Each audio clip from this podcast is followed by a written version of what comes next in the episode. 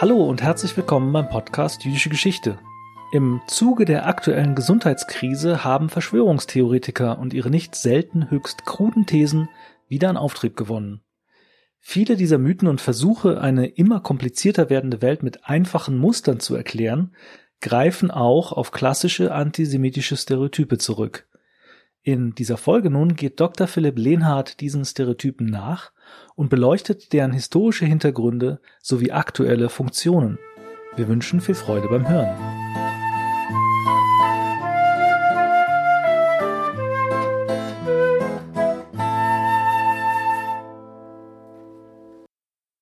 Vielleicht hat er Kinderblut getrunken. Glaubst du nicht? Ey, hast du es gesehen? Hast du das gesehen? Ja klar, habe ich es gesehen. Glaubst du das, Alter?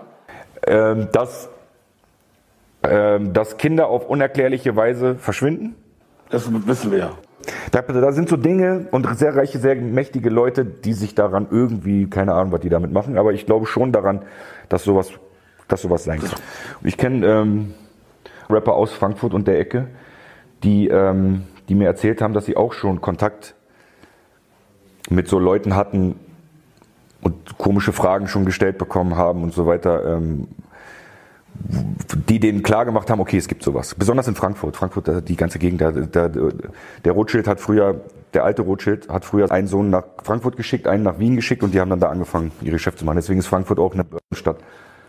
Was der Rapper Sido Mitte März seinem Musikerkollegen Ali Boumaier in einem auf YouTube gesendeten Gespräch zuraunte, klingt für den Unbedarften ziemlich krude und unverständlich. Wer aber eingeweiht ist in die Welt der Verschwörungsmythen und fantastischen Geschichten über geheime Weltregierungen und vermeintlich dunkle Machenschaften im Hintergrund, der weiß sofort, wovon Sido spricht von der sogenannten QAnon-Theorie, die zurzeit weltweit all diejenigen begeistert, die zutiefst verunsichert über die immer komplexer werdende Welt sind und nach vermeintlich einfachen Antworten suchen. Gemäß der QAnon-Theorie, die in den dunklen Tiefen des World Wide Web entstanden ist, in den sich gegenseitig hochputschenden Wichtigtuereien und obskuren Fantastereien der Foren und Chats gibt es eine geheime Weltregierung, die Kinder entführt, diese foltert und sexuell missbraucht, um aus ihrem Blut den angeblich verjüngenden Stoff Adrenochrom zu gewinnen. Man könnte meinen, das sei so absurd, dass es doch niemand ernsthaft glauben könnte. Aber Paranoiker wie der Popstar Xavier Naidu oder der YouTube-Star Ken Jebsen, die solche Märchen verbreiten, haben in den sozialen Medien zehntausende Follower. Felix Ballandert von der Recherche- und Informationsstelle RIAS Bayern erklärt, was die Verschwörungsmythen so anziehend macht. Die mitunter völlige Entkoppelung der eigenen Behauptungen von der Realität ist ein psychischer Vorgang, der in der Antisemitismusforschung als pathische Projektion bekannt ist. Die Welt wird so wahrgenommen, wie die eigene ideologische Vorstellung vorgibt, dass sie sein müsse. Dadurch wird die Tatsache abgewehrt, dass man der Welt mit ihren komplexen Mechanismen ausgeliefert ist. Man schafft sich eine eigene Welt, die von simplen gut-böse Strukturen geprägt ist. Verblüffend ist, wie hartnäckig sich im Laufe der Jahrhunderte antisemitische Mythen halten. Rapper Sido verdächtigt die jüdische Bankiersfamilie Rothschild, deren Erfolgsgeschichte im 18. Jahrhundert in der Frankfurter Judengasse begann, hinter der großen Weltverschwörung zu stecken.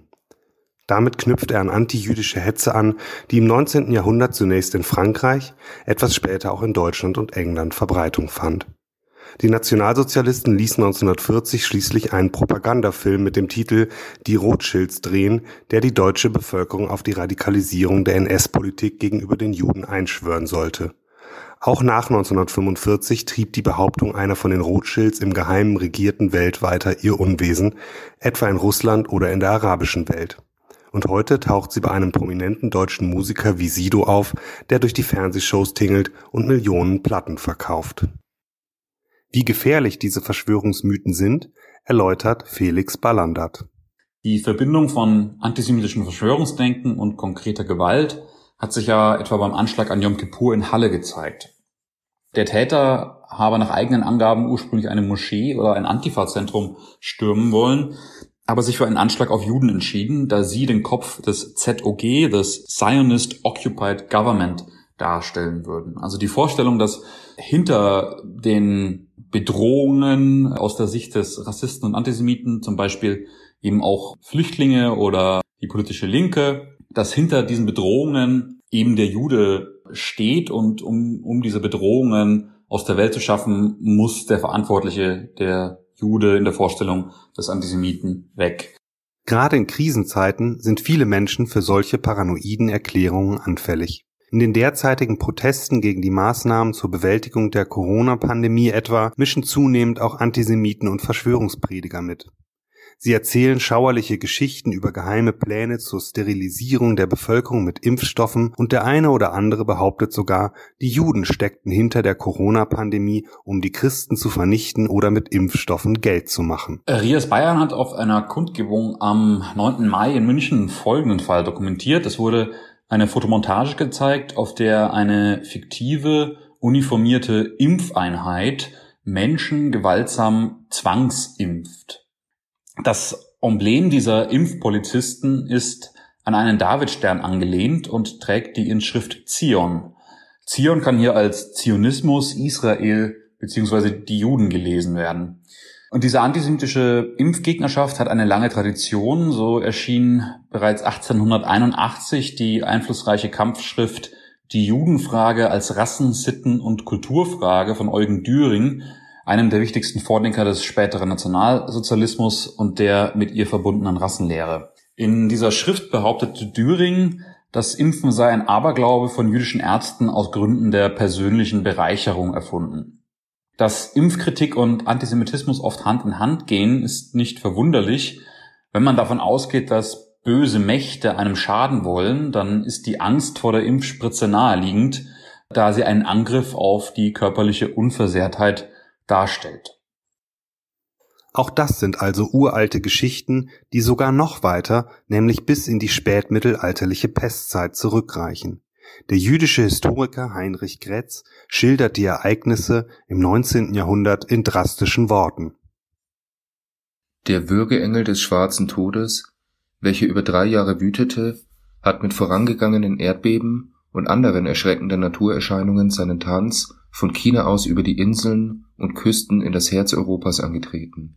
Keinen Stand, kein Alter verschont, den vierten Teil der Menschheit wie mit einem giftigen Hauche hingerafft. Bald dieses, bald jenes Land, diese oder jene Stadt in ein förmliches Beinhaus verwandelt und jede edle Regung in den Herzen der Menschen erstickt. In Europa machte der unsichtbare Tod mit seinen Schrecken die Christen zu leibhaftigen Würgeengeln für die Juden und diejenigen unter ihnen, welche die Seuche verschont hatte, der Folter, dem Schwerte oder dem Feuer zu überliefern und die ganze Judenheit vom Erdboden zu vertilgen. Von Südfrankreich ausgehend entstand in der Mitte des 14. Jahrhunderts laut Grätz die Legende, die spanischen Juden, welche seinerzeit als im Besitz großer Machtmittel und unbedingten Einflusses auf die Gemeinden von ganz Europa galten, hätten, Zitat, einen teuflischen Plan zur Vertilgung der Christen ausgesonnen, überall hin Sendboten mit Giftdosen ausgesandt und bei Androhung des Bannes sämtliche Juden bewogen, ihre Befehle zu vollstrecken. Angeblich vergifteten die Juden planmäßig alle Quellen und Brunnen, um die Christen zu ermorden. Zitat noch einmal Heinrich Grätz. Das Gift, welches von den jüdisch-spanischen Schwarzkünstlern bereitet worden, sei bald aus Basiliskenfleisch, bald aus Spinnen, Fröschen und Eidechsen, bald wieder aus Christenherzen und Hostienteig bereitet gewesen. Als sich die Pest, der sogenannte Schwarze Tod, Anfang des Jahres 1348 in Europa auszubreiten begann, diente die Legende von der jüdischen Brunnenvergiftung als plausible Erklärung für das Massensterben, dessen wahre Ursachen man nicht verstand. Die Wut und Verzweiflung der verängstigten Menschen entlud sich in dumpfer Gewalt gegen Juden, die als diffamierte und diskriminierte religiöse Minderheit seit jeher als Sündenböcke herhalten mussten und nun für die Pandemie verantwortlich gemacht wurden. In einer südfranzösischen Stadt wurde die ganze jüdische Gemeinde, Männer, Frauen und Kinder nebst den heiligen Schriften, an einem Tag verbrannt. Auch in Katalonien und Aragonien, später im heutigen Belgien und in der Schweiz, dann auch in Deutschland wurden Juden attackiert, verfolgt, geschlagen, ausgeraubt und verbrannt. Neben religiösen Vorurteilen spielten auch wirtschaftliche Aversionen und Raubgier eine Rolle. Aber die Pogrome wurden stets mit dem Mythos der Brunnenvergiftung legitimiert. Ein zeitgenössischer jüdischer Dichter brachte seine Erfahrungen in folgenden Versen zu Papier. Gift, schreien sie, ist im Wasser, das habt ihr ungläubige Hasser hineingeworfen, uns zu verderben, bleibt ihr Juden, müsst ihr sterben. Manche Juden ließen sich, mit dem Tode bedroht, aus Verzweiflung taufen, anderen widerstanden dem Druck. Aber auch die Taufe bot keine Garantie, der Verfolgung zu entgehen, und als die jüdischen Gemeinden in einigen Städten komplett vernichtet oder vertrieben waren, machten die Hetzer auch Christen für die Brunnenvergiftung verantwortlich. Sie hätten sich angeblich von den Juden anstiften lassen. Auch heute, in der Zeit der Corona-Pandemie, die mit Krankheit und Tod, mit wirtschaftlichen Nöten und Sorgen, mit Einsamkeit und Ohnmachtsgefühlen verknüpft ist, suchen immer mehr Menschen nach einfachen Antworten und projizieren ihren Hass auf die Juden. Die Legende der Brunnenvergiftung erlebt eine neue Auflage, wenn die Juden für die Verbreitung des Virus verantwortlich gemacht oder die angeblich von Juden aus kommerziellen Zwecken erfundenen Impfstoffe als eigentliche Gefahr wahrgenommen werden. Und auch die mittelalterlichen Ritualmordlegenden, nach denen Juden zu rituellen Zwecken christliche Kinder töteten, um mit deren Blut Matze für das Pessachfest zu backen, findet sich in neuer Form in den heutigen Verschwörungsmythen wieder. Heute ist es die geheime zionistische Weltregierung, die dem Blut der entführten Kinder den Stoff Adrenochrom entnehme. Wir erinnern uns an die raunende Aussage des Rappers Sido am Anfang dieser Sendung. Vielleicht hat er Kinderblut getrunken. Wenn wir etwas aus der jüdischen Geschichte lernen können, dann dies, dass antijüdische Verschwörungsmythen keine harmlosen Spinnereien sind. Sie tragen das Potenzial für Gewalt, Hass und Verfolgung in sich. Gerade in Zeiten wie diesen kann der sogenannte Lunatic Fringe, also die Verrückten an den Rändern der Gesellschaft, zur Massenbewegung werden. Umso wichtiger ist es, diesen bösartigen Märchenerzählern Einhalt zu gebieten.